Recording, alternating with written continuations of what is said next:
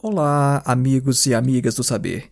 Deste novo episódio do podcast Filosofia Vermelha, nós vamos falar sobre a fenomenologia do espírito, a principal obra do filósofo alemão Georg Wilhelm Friedrich Hegel, o famoso Hegel. Nesse episódio, nós vamos abordar algumas questões metodológicas que vão nos ajudar a ler a obra e vamos também dar algumas dicas de leitura. Então vamos lá, acompanhe.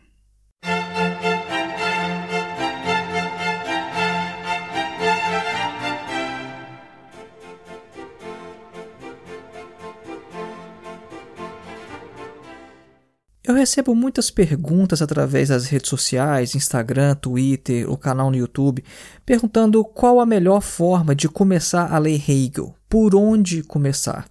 E a minha resposta é sempre a mesma. Deve-se começar pela fenomenologia do espírito. Mas por quê? Porque seria uma obra mais fácil? Não, não é por causa disso. Pelo contrário, eu acho que a Fenomenologia do Espírito é uma das obras mais difíceis de Hegel. Eu dou essa indicação porque é assim que o Hegel queria ser lido. A fenomenologia do espírito ela foi projetada para ser a introdução à obra do Hegel e, mais especificamente, a preparação para a sua lógica. Quando Hegel escreveu a Fenomenologia do Espírito, ele pensou em escrever uma obra sobre uma ciência e ele pensou em dividir essa ciência em duas partes. E a primeira delas seria o que a gente conhece hoje pela fenomenologia do espírito. Ele não levou adiante, esse projeto, e o que a gente tem hoje é somente a fenomenologia.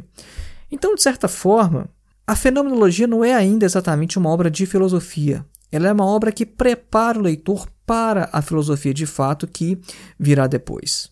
Então, do ponto de vista conceitual, a gente deve começar a ler Hegel pela fenomenologia. Só que ela não é a obra mais fácil. Muita gente começa pela lógica, porque a lógica ela é um pouco mais tragável pela forma de escrever, os capítulos são menores, a forma como Hegel organizou faz com que a lógica seja uma obra mais palatável. É, a fenomenologia ela é muito mais complexa em termos de estrutura. A fenomenologia ela apresenta um saber enciclopédico. Né? É difícil acompanhar o fio da meada, o fio da argumentação da forma como Hegel faz ali. Só que a fenomenologia, do ponto de vista conceitual, ela é uma obra que prepara para a lógica. Então, por isso que eu sempre dou essa indicação. É, na graduação, por exemplo, eu fiz várias disciplinas de Hegel e sempre a gente estudou a fenomenologia. Sempre. Por quê? Porque quando você está na graduação em filosofia, você tem que aprender a ler a obra. Você está ali, em princípio, teoricamente, tendo uma introdução à obra do filósofo.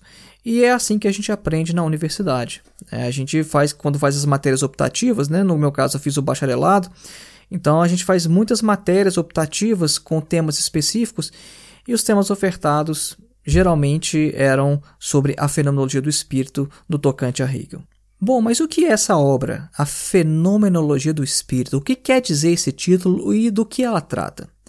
Bom, essa obra ela vai mostrar uma série de experiências que a consciência vai fazendo sobre si mesma e depois a consciência ela se torna uma autoconsciência e depois ela se torna espírito.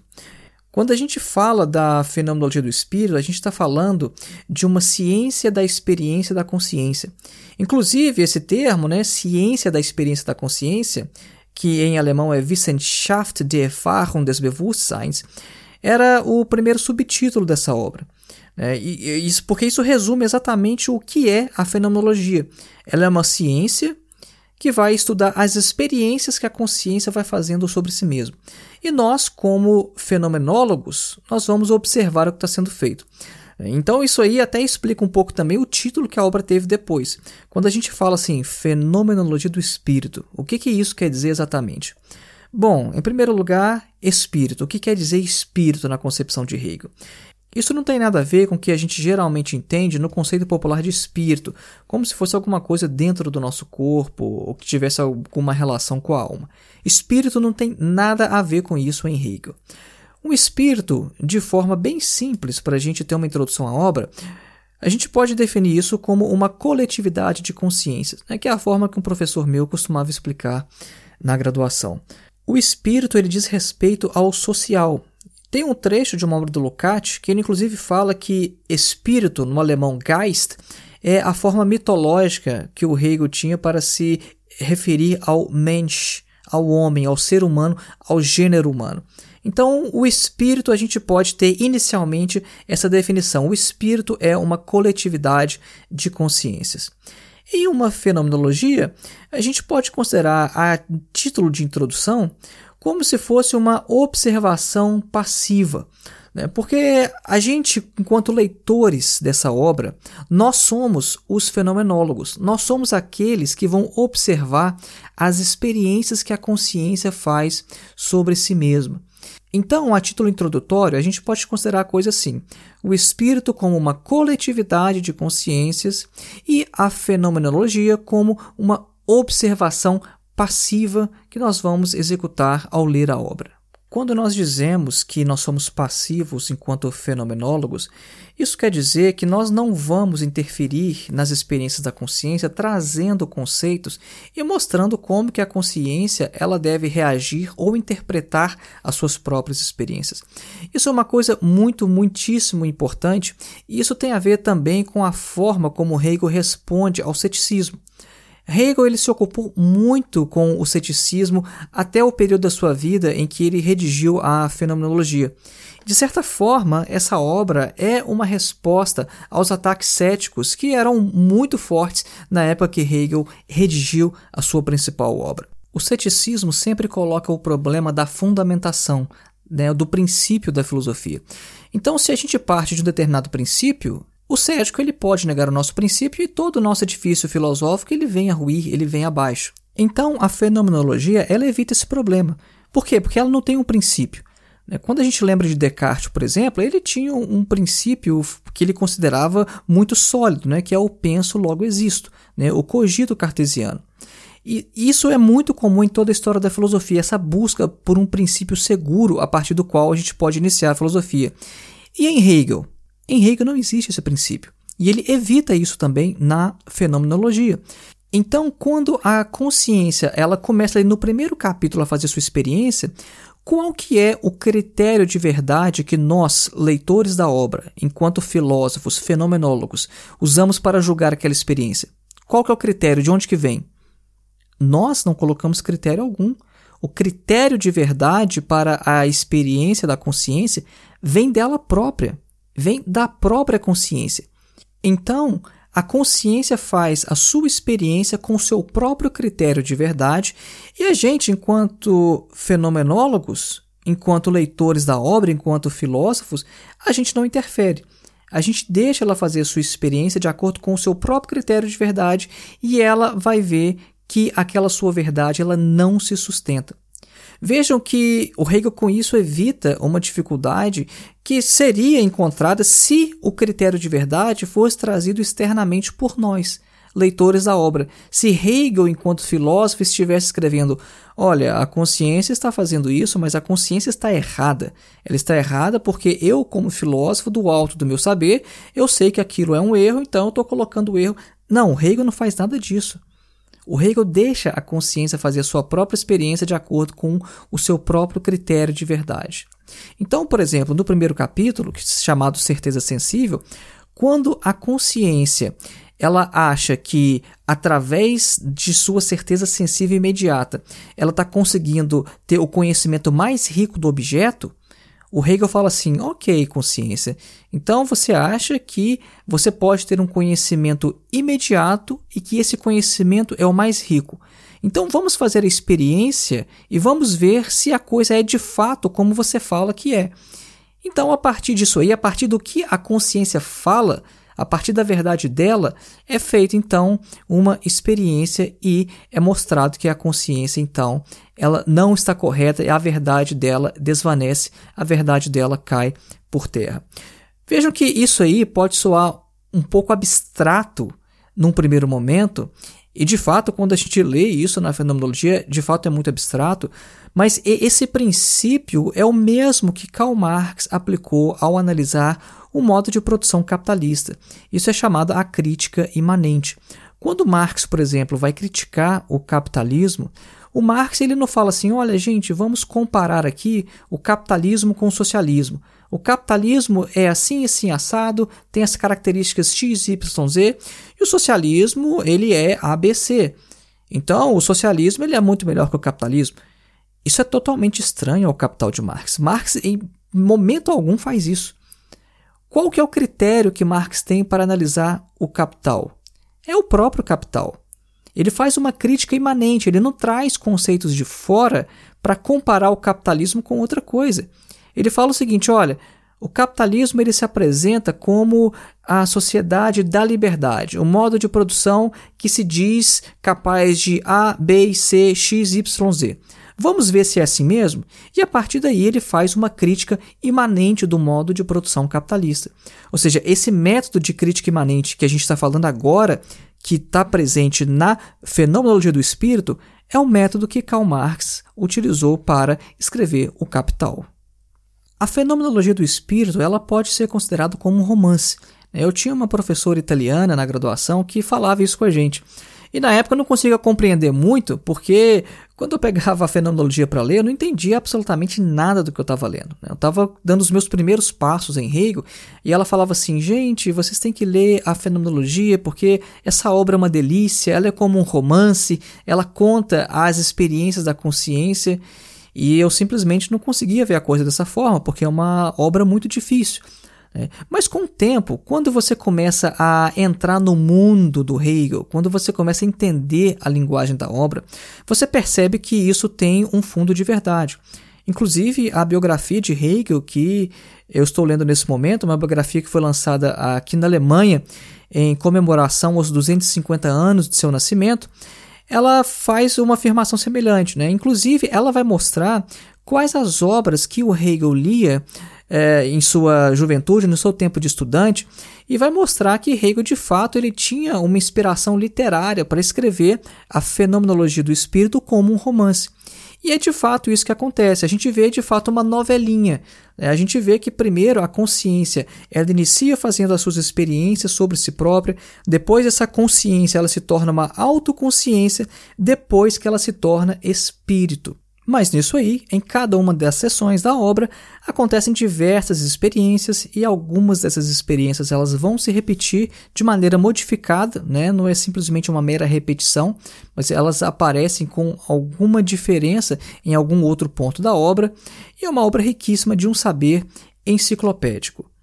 No início, nós mencionamos o fato de que a fenomenologia do espírito foi pensada como uma preparação para a lógica de Hegel ou seja, como preparação para de fato a filosofia. E que desse ponto de vista, ela não seria ainda filosofia, ela seria uma fenomenologia. Bom, isso revela uma outra intenção que o Hegel tinha com essa obra, que é de caráter pedagógico. A fenomenologia do espírito ela tem um propósito educativo, que é o de levar o leitor ao ponto de vista da filosofia, de prepará-lo para ela. Só que quando nós dizemos que ela tem um propósito educativo, isso não quer dizer que ela seja fácil de ler, que ela é didática nesse sentido. Isso quer dizer unicamente que a consciência comum ela ainda não está preparada para entrar de fato na filosofia. A consciência comum ela precisa ser preparada e o que faz essa preparação é justamente essa obra, é a fenomenologia do espírito. Então é por isso que eu falei inicialmente que sempre quando me perguntam por qual obra de Hegel começar, é pela fenomenologia. Por quê? Porque ela educa, ela tem esse caráter pedagógico de elevar a consciência ao nível do pensamento filosófico. Outro detalhe muito importante para se atentar ao ler a fenomenologia é quando aparecem as expressões para ela e para nós. Isso por quê? Porque quando Hegel fala para nós, ele está referindo a nós enquanto leitores da obra, a nós enquanto fenomenólogos, enquanto filósofos. E quando ele fala para ela, ele está assinalando o ponto de vista da consciência. Por quê? Porque os nossos pontos de vista não são os mesmos. Então, quando você vê ali para ela, você tem que sublinhar essa parte, marcar com um marca-texto e prestar atenção no que vai ser dito depois, porque ali está sendo enunciado o ponto de vista da consciência, ou seja, para ela, e o Hegel fala, ah, para ela é assim, assim, assim, assado. Este é o ponto de vista da consciência. Mas para nós, Nós que somos os leitores da obra, a gente sabe que a coisa não é bem assim. E a gente está ali como espectadores, como observadores. Então é muito importante isso, porque quando a gente lê a fenomenologia não se atentando para essa diferença dos diferentes pontos de vistas que tem ali, a gente acaba se perdendo, porque a gente não sabe quando ele está falando de um ponto de vista e quando está falando de outro. Então é importante sempre ter isso em mente. Quando for ler a obra, você tem que identificar quando se está falando do ponto de vista da consciência de como ela vê a sua própria experiência e de como nós fenomenólogos, leitores da obra, vamos enxergar aquela mesma experiência. Bom, pode ser que tudo que eu tenha falado aqui tenha soado um pouco abstrato demais, porque de fato a gente só consegue entender a fenomenologia tendo uma experiência direta com a própria obra. Mesmo que as frases que eu tenha dito aqui façam algum sentido, isso é, é bem diferente do que passar pela experiência né, de observar como que a consciência ela faz todo o seu trajeto na própria fenomenologia. É, a gente pode fazer aqui uma analogia. Por exemplo, você pode pegar o mapa da cidade de Paris e conhecer o mapa muito bem, conhecer o nome de diversas ruas, ver fotografias de diversas praças, ver fotografia de museus. Isso é uma coisa. Agora, outra coisa bem diferente é você caminhar 20 minutos que seja pelas ruas de Paris. Uma coisa é você conhecer uma cidade pelo mapa, outra coisa é você conhecer tendo a vivência da cidade. Então, na filosofia acontece muito isso, principalmente quando a gente quer explicar sobre determinados assuntos que os nossos ouvintes ainda não tiveram uma experiência direta. Agora eu gostaria então de dar algumas dicas de obras que vão nos ajudar a compreender a fenomenologia do espírito. Porque eu considero impossível você pegar a própria obra e sem nenhum comentador e sem nenhuma chave de leitura entender o que, que o Hegel está fazendo ali.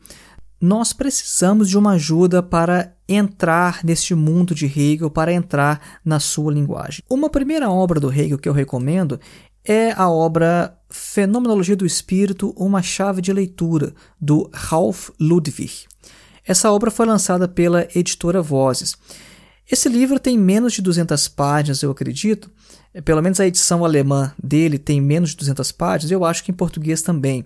É uma obra pequena e é uma obra muito clara. Então, primeira indicação, autor Ralph Ludwig, Fenomenologia do Espírito, uma chave de leitura da editora Vozes.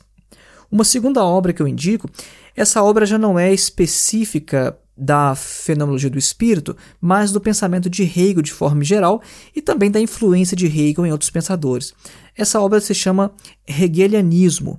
Ela é também da editora Vozes e o autor é o Robert Sinnerbrink.